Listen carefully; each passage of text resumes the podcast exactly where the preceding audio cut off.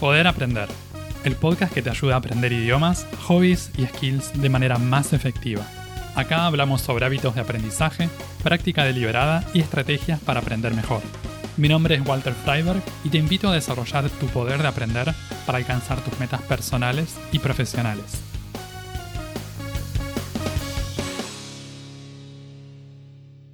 ¿Cómo haces para aprender palabras nuevas en otro idioma? ¿Tenés alguna técnica que te dé buenos resultados?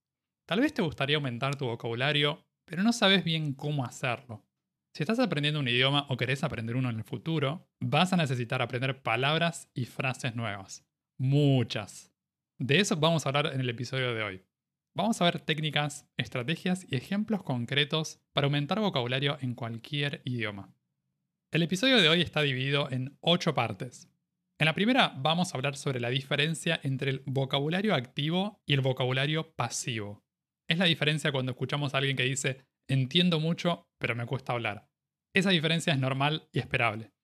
En la segunda parte nos enfocamos en cómo aumentar nuestro vocabulario pasivo. Eso lo vamos a hacer a partir de la lectura y de la escucha.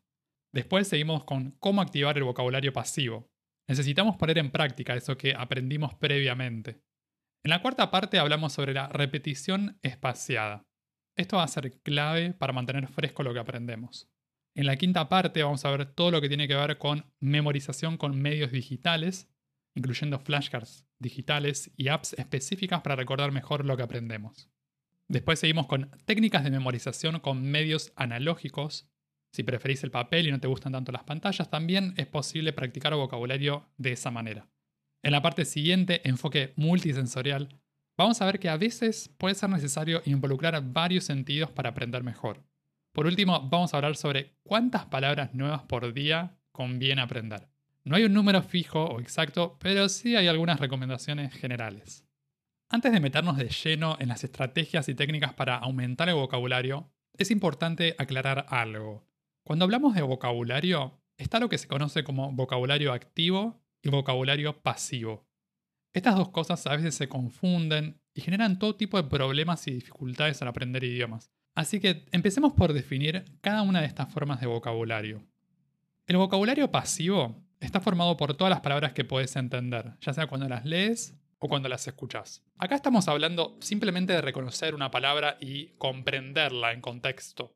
Puede ser que todavía no la puedas usar cuando hablas o escribís, pero sí la podés reconocer. El vocabulario pasivo siempre es más amplio, más grande que el vocabulario activo, incluso en tu primer idioma. ¿Y qué es el vocabulario activo?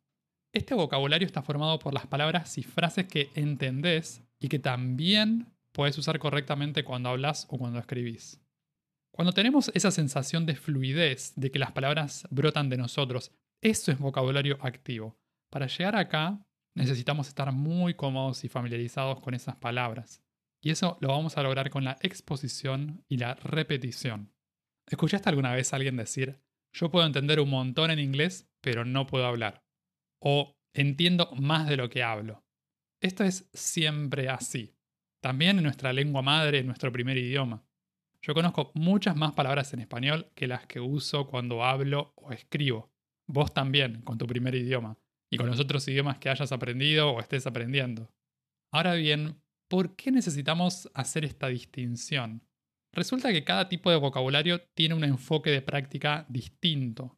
Para aumentar tu vocabulario pasivo necesitas leer y escuchar. Para convertir ese vocabulario en activo, necesitas ponerlo en práctica, aplicarlo en la vida real. Lo que vamos a buscar entonces es mover palabras y frases del vocabulario pasivo al activo. Primero trabajamos en la comprensión auditiva y lectora. Y después convertimos eso en expresión oral y escrita. Para aumentar el vocabulario pasivo usamos la lectura y la escucha.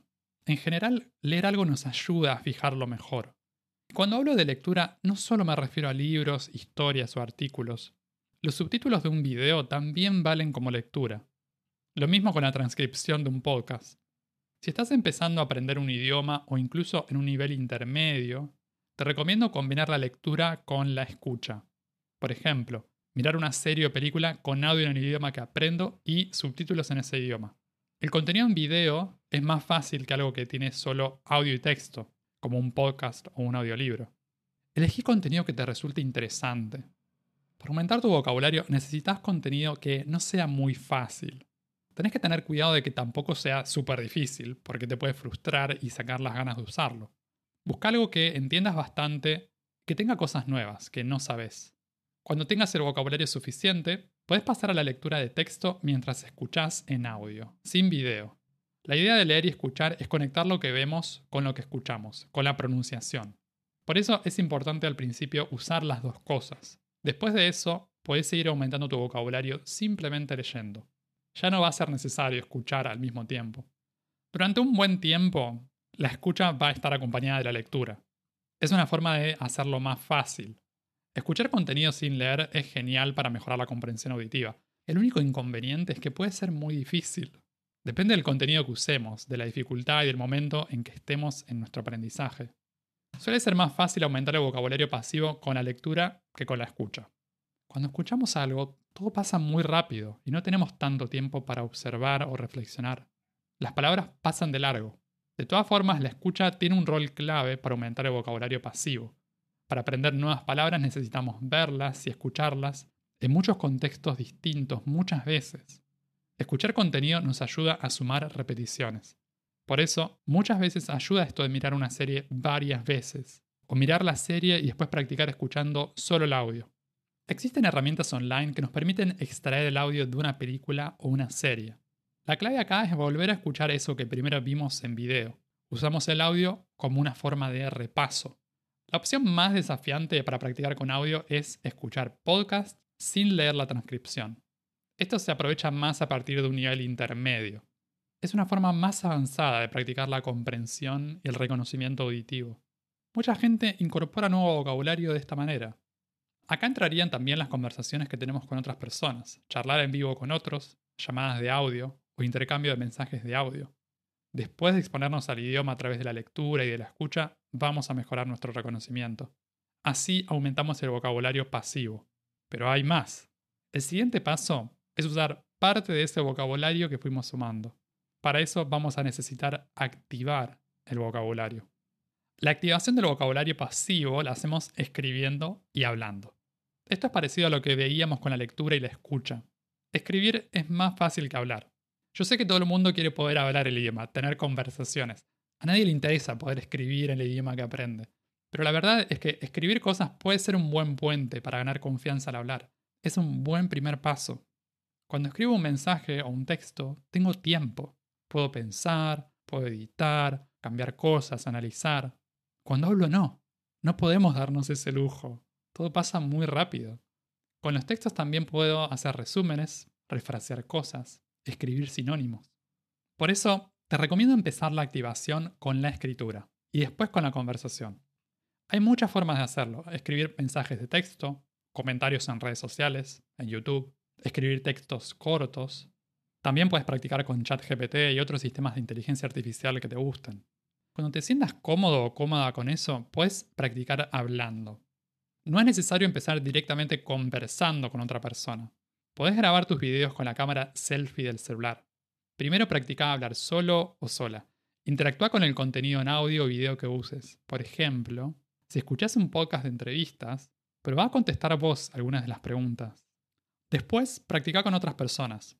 Los intercambios de idiomas y las clases de conversación son ideales para esto. Si tenés amigos o amigas nativos del idioma que aprendés, deciles que querés practicar. Pediles usar más el idioma que estás aprendiendo. Esto requiere iniciativa de tu parte. La activación del vocabulario va a ser importante, pero también vamos a necesitar algún sistema para practicar la repetición de eso que queremos aprender. Resulta que para aprender una palabra nueva no es suficiente con buscar el significado en el diccionario o una traducción. Necesitamos verla o escucharla muchas veces. Esto lo hacemos con la inmersión en el idioma, leyendo y escuchando pero le reforzamos con repetición espaciada. La repetición espaciada consiste en repasar algo en intervalos de tiempo cada vez más grandes. Por ejemplo, digamos que hoy aprendí la palabra insondable. Para recordarla mejor a lo largo del tiempo, puedo volver a repasarla mañana, después de cuatro días, después de una semana, y así. El espacio de tiempo es cada vez más largo. Primero necesito más frecuencia, después menos. Existen algoritmos y fórmulas que estiman esto por nosotros, Una de las apps más populares con esta funcionalidad es Anki. Yo soy muy fan de Anki. Es la app que uso y la que más recomiendo. Pero también hay alternativas que pueden ser más fáciles de usar, como Quizlet o Memrise. Cada una tiene sistemas diferentes y predicen cuándo nos estamos por olvidar de una palabra o frase. El objetivo es optimizar la memorización de cosas nuevas. Así lo repasamos solamente cuando necesitamos repasarlo. Estudiar lo mismo todos los días sería una pérdida de tiempo, pero estudiarlo cada dos años tampoco me serviría si todavía no lo tengo afianzado. Los sistemas de repetición espaciada nos ayudan con eso. En inglés los podemos buscar como SRS o Space Repetition Systems. Lo lindo de la repetición espaciada es que se puede usar para muchas otras cosas. Hay gente que la usa para repasar reglas gramaticales. Esto yo lo he hecho y lo sigo haciendo. Para recordar fechas históricas, fórmulas matemáticas, fórmulas químicas y muchas otras cosas. Algo para tener en cuenta igual es que la repetición espaciada no es una píldora mágica. Es una herramienta más.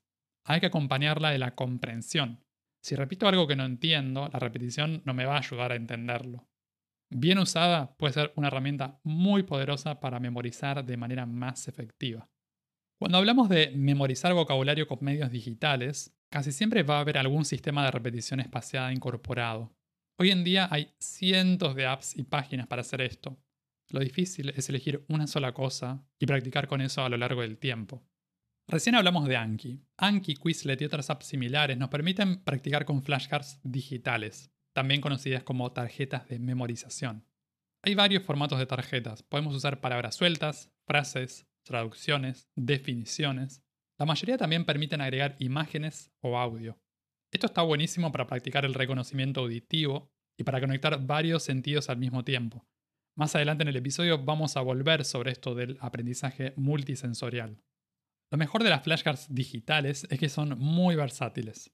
Podemos mantenerlas sincronizadas en el celular, la computadora o una tablet. Esto está bueno porque facilita la práctica diaria. Hay gente que practica sus repeticiones en el colectivo, cuando está esperando para algo, o en su casa. Está bueno tener opciones. Después, entre las apps de aprendizaje de idioma, como Duolingo o Babel, casi siempre hay una parte dedicada a las flashcards.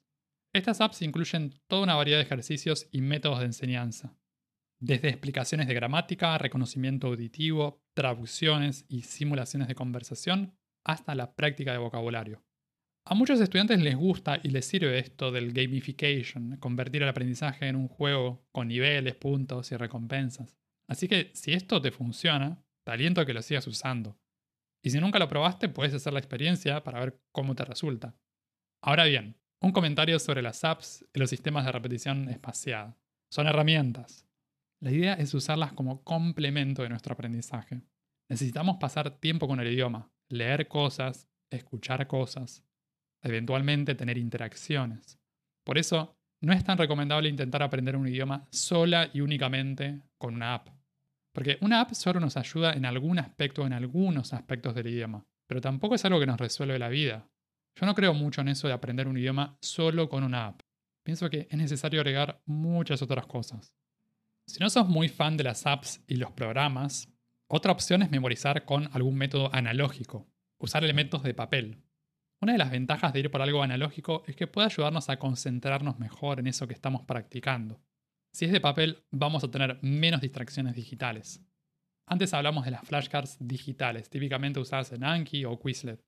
Originalmente, estas flashcards se hacían en papel, y todavía se las sigue haciendo de esta manera, la acción de escribir nuestras propias tarjetas de memorización también puede ayudar a retener mejor lo que aprendemos. Así que si te gusta la idea de practicar con tarjetas de papel, esto puede tener sus ventajas. Es como con las agendas o los planificadores de papel. A muchas personas les gusta más eso, se sienten más cómodas con eso. Las flashcards de papel se pueden personalizar con colores, dibujos y otras cosas. Si creas este tipo de tarjetas, te recomiendo hacerlas en un formato portable y tener algún tipo de estuche para llevarlas con vos. En este caso no vas a tener un algoritmo de repetición espaciada, pero puedes repetirlas y practicarlas de forma aleatoria. Puedes sacarlas y practicar en momentos de tiempo libre a lo largo del día, igual que como comentaba con el ejemplo del celular. Además de las flashcards, puedes probar otros métodos para retener vocabulario y frases nuevas. Por ejemplo, crear una historia corta con el vocabulario que querés practicar. o crear asociaciones entre la palabra nueva y otros idiomas que ya conozcas. A muchas personas les funciona crear una imagen mental absurda que conecte la palabra nueva con un elemento de esa imagen. El hecho de que sea absurda o bizarra ayuda a recordarla mejor. Si necesitas aumentar tu vocabulario con elementos de tu entorno físico, puedes etiquetar los objetos de tu casa con los nombres en el idioma que aprendes. Puede ser muy útil para recordar elementos en la cocina, la oficina, el baño y otras partes de la casa o el espacio en el que trabajamos. Este año yo hice esto para practicar pronunciación en tailandés. Me imprimí una serie de hojas y las pegué a la vista en el baño, la cocina y el comedor de mi casa. Eso me facilitaba leer y repasar lo que estaba aprendiendo.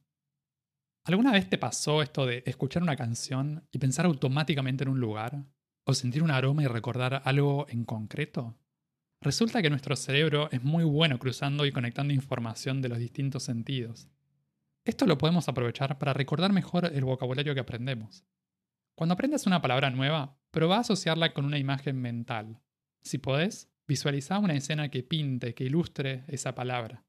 Puede ser más fácil con cosas concretas, pero a veces también funciona con cosas más abstractas. Si usas flashcards, puedes agregar fotos y dibujos como soporte visual, ya sea hechos por vos o digitales. Funciona tanto para flashcards de papel como para las digitales. Escuchar una palabra nueva también puede apuntar mucho el significado y ayudarnos a recordarla. Si te gusta escuchar música en el idioma que aprendes, puedes buscar videos de YouTube que tengan la letra o usar la funcionalidad de Spotify u otra app para ir leyendo el texto mientras escuchas. Y si estás practicando la expresión oral, puedes practicar con karaoke o probar el shadowing, repetir en voz alta lo que escuchas justo después de escucharlo. Si sentís que el movimiento te ayuda para aprender mejor, puedes probar repasar vocabulario mientras caminas o ampliar tu expresividad corporal cuando hablas en el idioma que estás practicando. Fíjate si estos movimientos extra te ayudan a retener mejor la información que aprendes. Por último, si te sirve más lo que tiene que ver con el contacto y lo físico, probablemente te resulten mejor los métodos analógicos. Escribir a mano en un cuaderno o en una libreta, crear flashcards físicas, Todas estas cosas acompañan el proceso de memorización y para algunas personas son muy importantes y realmente hacen una diferencia. Les comento esto de la variedad de sentidos para que tengan más opciones. No es necesario estar usando todos los sentidos todo el tiempo. Prueba las cosas que te resulten interesantes y déjales otras para otro momento. O para otras personas. Acá no hay recetas universales. Se trata de probar y experimentar para ver qué es lo que nos resulta mejor a nosotros. Para terminar, vamos a hablar sobre cuántas palabras nuevas conviene aprender por día. Hay opiniones encontradas acá. Hay gente que hace cosas intensivas y que parecen muy locas, como aprender 100 palabras nuevas por día. Y otras prefieren algo más moderado, como 10 palabras por día. De la misma forma, hay gente que se siente entusiasmada con la idea de practicar muchas horas por día y tratar de alcanzar un nivel intermedio en su idioma en 3 meses. Otras prefieren practicar poco tiempo por día, todos los días.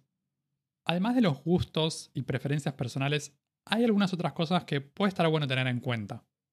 Si recién estás empezando con el idioma, en general, conviene apuntar a un número de palabras más bien bajo para no sentirte abrumado o abrumada.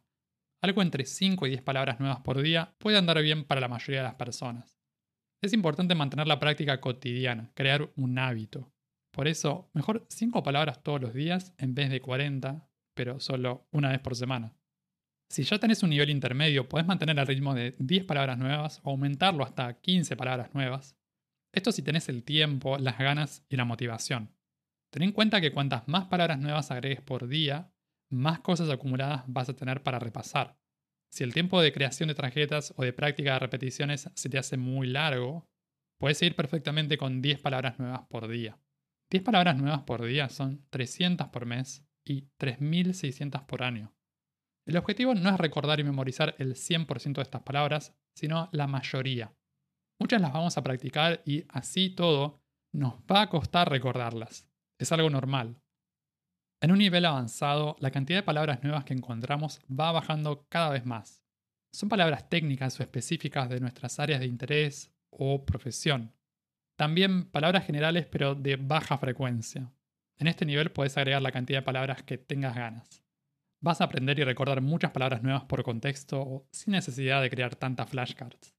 El hecho de estar en contacto con contenido auténtico para nativos, en audio y texto, te debería ayudar a aumentar tu vocabulario de forma orgánica. Con esto de agregar vocabulario y crear tarjetas nuevas, es importante ser flexible. Hay días en que tal vez te sentís con mucha energía y otros en que preferís un descanso. Lo más importante es apuntar a mantener la consistencia a lo largo del tiempo. No te estreses tanto con cumplir con una cantidad exacta. La idea es ir aprendiendo cosas nuevas semana a semana e ir evaluando cómo vas aumentando tus conocimientos. Así puedes ir regulando para agregar más o reducir un poco la cantidad. Hoy vimos que aumentar nuestro vocabulario no es simplemente una cuestión de estudiar palabras nuevas con una lista o con una app. Hay mucho más.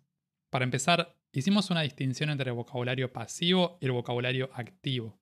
Vimos que una cosa es poder reconocer una palabra cuando la vemos o escuchamos, y otra distinta es tenerla disponible cuando queremos usarla en una conversación o en un texto. También hablamos sobre las distintas maneras que existen para aumentar nuestro vocabulario pasivo a través de la lectura y de la escucha y de cómo activar ese vocabulario más tarde para poder usarlo en nuestras interacciones con el idioma. También hablamos sobre las distintas maneras que existen para aumentar nuestro vocabulario pasivo a través de la lectura y de la escucha, y de cómo activar ese vocabulario más tarde para poder usarlo en nuestras interacciones en el idioma. Para aprender y memorizar vocabulario vamos a necesitar algún tipo de soporte digital o analógico. No importa tanto si es una app, un sitio web o un cuaderno. Vale más que nos guste y nos resulte cómodo. Después, va a ser cuestión de practicar y aprovechar la repetición espaciada. Eso es lo que nos va a ayudar a consolidar y mantener en la memoria lo que vamos incorporando en el día a día. A lo largo del proceso, está bueno explorar oportunidades para incorporar varios sentidos en nuestra práctica de aprendizaje y memorización. Puede ser que nos sirva practicar con una cierta combinación de sentidos. Para eso, necesitamos hacer la prueba y experimentar.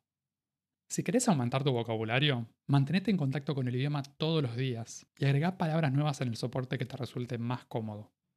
Vas a ver que eso se va a traducir en una mayor fluidez y comodidad en tus conversaciones. Puedes escuchar Poder Aprender en las principales plataformas de podcast y en YouTube.